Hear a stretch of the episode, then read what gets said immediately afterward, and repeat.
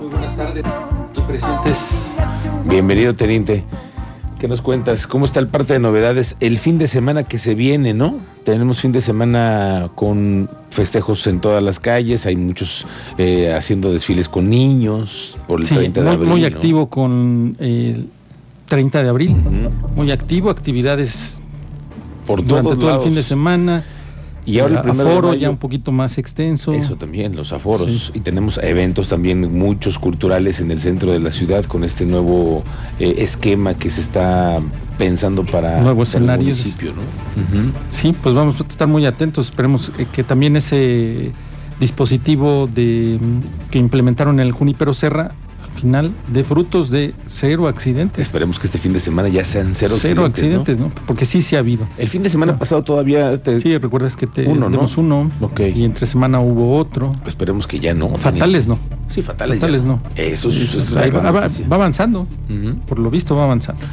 Oye, teniente, estuvimos pendientes de lo que hubo una evaluación a los centros penitenciarios, que por cierto yo quería decir que ya se abrió ahora sí, después de dos años, las visitas Las visitas. para todos quienes tenemos un amigo o un familiar en el centro penitenciario. Bueno, pues ya se cambiaron las, mo- se han modificado ya las reglas, ¿no?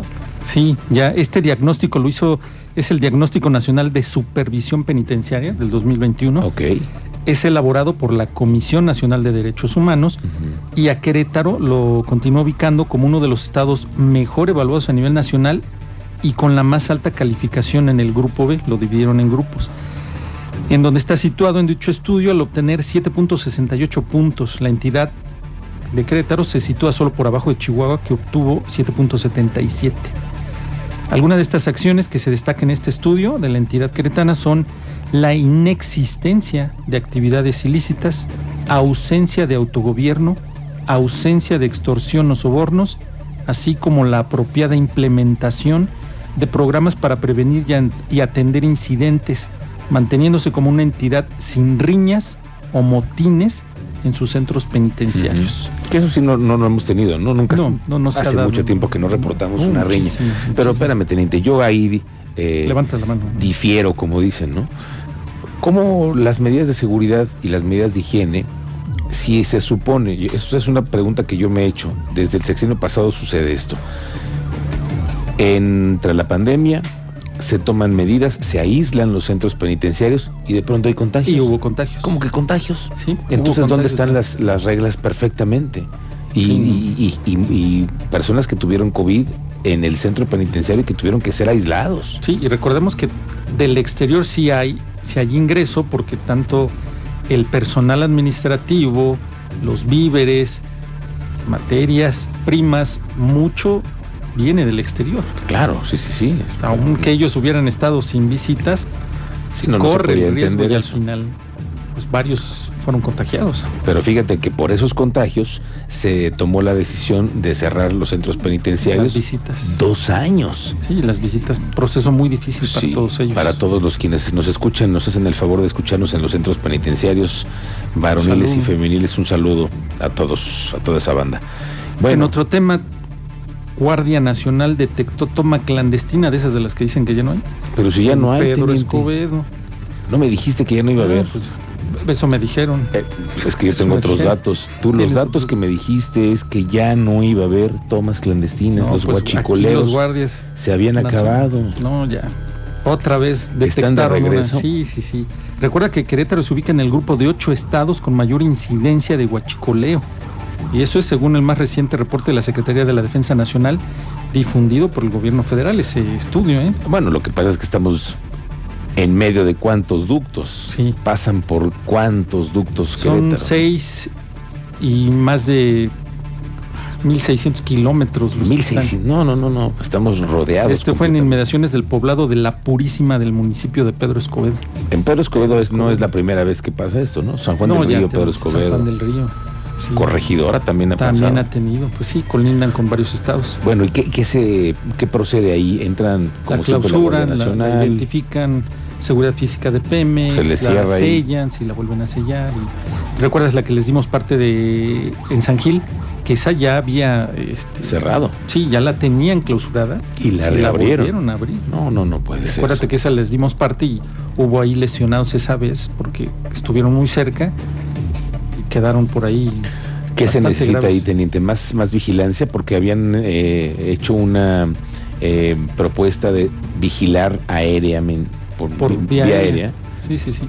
Pues con los drones. drones. algunos sí les han dado resultados, quién sabe qué tanto estén utilizándolos, porque cuando los utilizan tienen resultados. Municipio del Marqués tiene resultados, ¿Se Corregidora inhibe? tiene, sí, Corregidora tiene resultados, Municipio del Marqués tiene resultados con la tecnología de un dron. Y, y no, no, no necesariamente son los de más de 4 kilos, 3 kilos, hay de 1,500, uno, uno, uno 500, 700 gramos ya sin pila, Ah, sí, ¿no? Claro. Estamos hablando ya con aditamentos, pues ya, ya, sube el peso.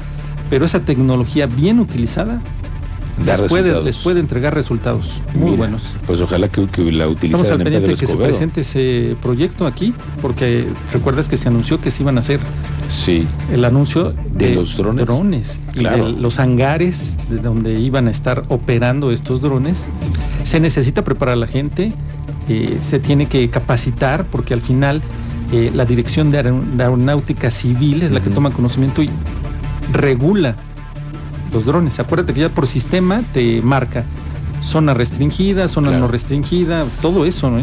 Sí, Aquí en Querétaro falta mucho regular el uso de drones. El uso de drones. Aeronáutica Civil. Fíjate que la próxima semana van a invite, están invitando al Centro de Formación, Evaluación y Profesionalización del municipio de Querétaro de la Policía que me imagino que es lo que ya alguna vez platicamos, ¿no? El centro de tiro. Ah, el nuevo. No, ¿Te invitaron? Bien. No. No. No, no, no. No te invitaron, yo, teniente. Afortunadamente, yo te afortunadamente. Yo te invito. Conozco varios. Nos hicieron la invitación que el jueves 5 de no, no. mayo van a hacer la presentación pues, para medios, ya para formal. conocer la, el Centro de Formación, Evaluación y Profesionalización Policial del municipio. Del de municipio, es el que invirtió como, un nuevo bunker, como 5 ¿no? millones de, de, pesos, de una inversión muy importante, estilo americano, lo que yo tengo entendido. Ajá, que se encuentra en el anillo Belfre Junípero Serra, ¿no? Sí, donde está el campo de tiro.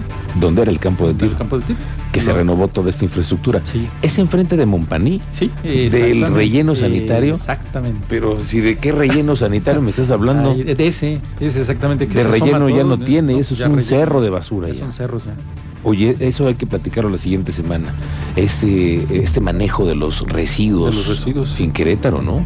¿Cuántos, eh, hoy, cuántos establecimientos tienen permiso ¿Tienen para permisos? poder. ¿Cuántos no?